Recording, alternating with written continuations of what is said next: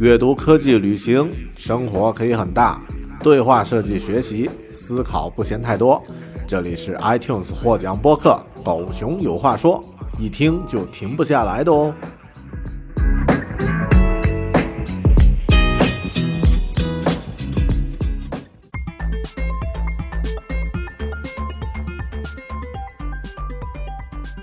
Hello，你好，您正在收听的是《狗熊有话说》Bear Talk。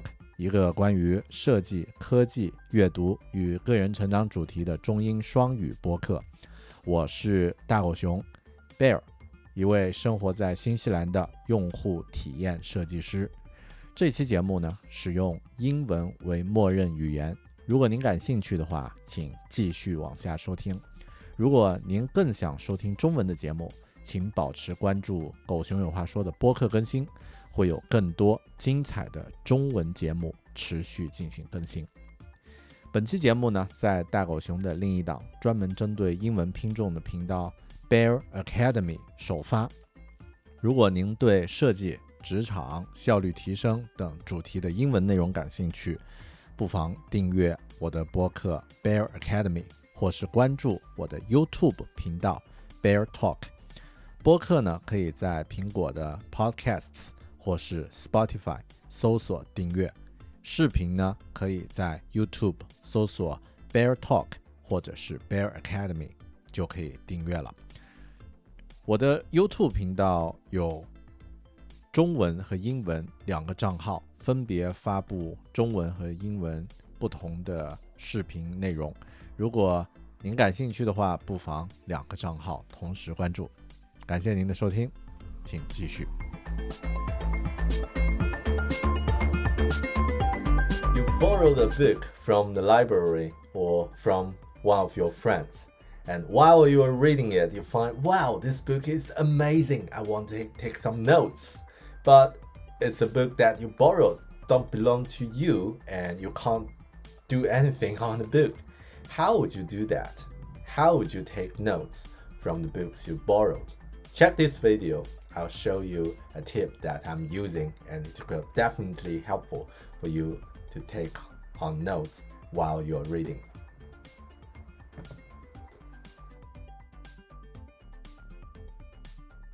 Hello and welcome to this channel. I'm Bear, your host, a designer who lives and works in Auckland, New Zealand.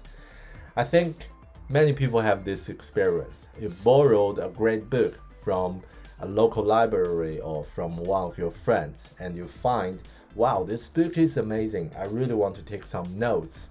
But if it's a yourself, if, if it's your book, yeah, it doesn't matter if you do anything on the book. You can write, you can fold the page, and then you can uh, tear one of the page down if you like and carry it with you because it's your book. But this case, it's not your book. It's other people's uh, property. And then you can't change anything on the book. So how would you take notes? And i think a lot of people uh, will take notes uh, with a pencil. And then after that uh, you can erase all the all the marks from the book. It's a good way. And also probably you might just fold the page to make a mark and then uh, after that you just type all the notes you've created um, um, on your laptop and then uh, and then uh, return the book. But this two two ways still can make a small damage of the book which i don't recommend. And here i suggested two ways that we can use external um, external medium to take notes. For example, you can use a note while you're reading books. You can use a notebook to take notes on the notebook and it doesn't change anything. Or you can use sticky notes, which is something I recommend to take notes while you are reading books. And the reason I'm suggesting you can use sticky notes, there are a lot of benefits. The first one is it's flexible, right? You can just write something on sticky note and uh, and stick to the page and then yeah uh, it, it works and second it's quite straightforward to the to the point because you are using this medium and it's unlikely you will write a whole story on small, uh, small sticky note. You probably just capture some keywords or the summary of the things you are interested, which is the best way to take notes from reading books. And then, yeah, strike to the point. And also, I think it's a really good way to make it um, looks visually uh, shows that the knowledge you've got from the book it's actually a great uh, visual indicator um, for example while i'm reading books and uh, after i take some notes and you can see here is the pages i feel. Yeah it's interesting. And then i took notes from reading. And it visually shows that the knowledge and shows the, uh, the highlights of this book. And uh, the next one, which I think the most important benefit of taking notes with a sticky note is that after you're reading, you can lay out all the notes on table or on the wall, and then uh, you can synthesize the knowledge. You can make an affinity map, what we're calling in UX design, and make the, all the knowledge according to different themes or different uh, topics and group them in different chunks and take a photo of all of the knowledge you you take from reading the book. So this is really helpful and really productive. And last one, I think, generally it's cheap, right? It just costs you a, a few bucks for buying uh, a lot of sticky notes and you can use while you're reading. And if you're working in the office, probably you can grab some from the office supply desk for free, right?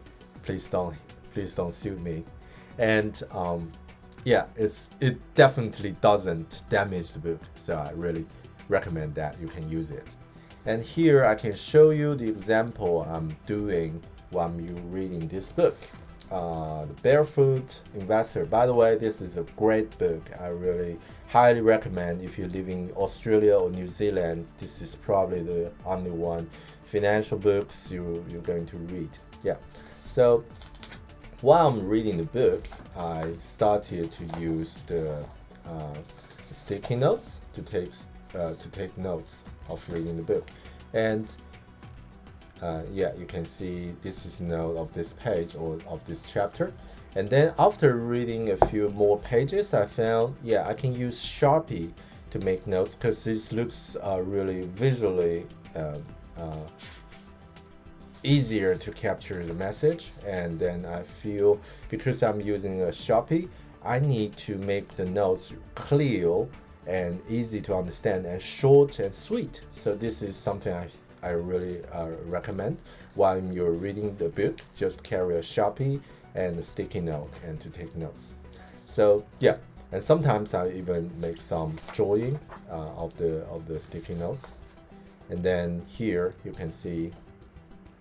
Um, after I finish reading this book, uh, another thing I would do, I would take out all the sticky notes and list it on a large piece of uh, paper or just uh, just stick it stick them on the table and group them according to different themes or different topics. And maybe I will make some extra note on all the notes I'm taking directly from the book and take a photo. And that's all. That's all the knowledge I've got from reading this book.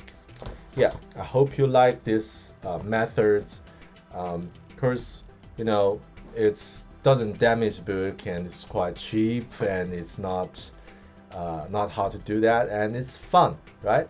So yeah hope you like it. And if you have anything about reading books about how to take notes while re reading please leave a comment below on this channel. And if you like this video please hit the like button. If you haven't subscribed yet please subscribe to support my channel. I'm Bear i'll talk to you in another chapter. Ciao. 您正在收听的是《狗熊有话说》Bear Talk，一个关于设计、科技、阅读与个人成长的中英双语播客。您的推荐与分享是我继续制作节目的最佳动力。请您在收听节目的平台呢，通过评论留下您的观点，或者是给节目点赞。如果碰到您喜欢的某期节目，请在自己熟悉的社交网络发布分享，或者是向朋友推荐。我的网站呢是 beartalking 点 com。这期播客的所有详细信息呢，可以在 voice 点 beartalking 点 com 进行查询。也希望您能订阅我的 YouTube 频道，或者是微信公众号，搜索“狗熊有话说”五个汉字。狗熊有话说，既可以找到，谢谢。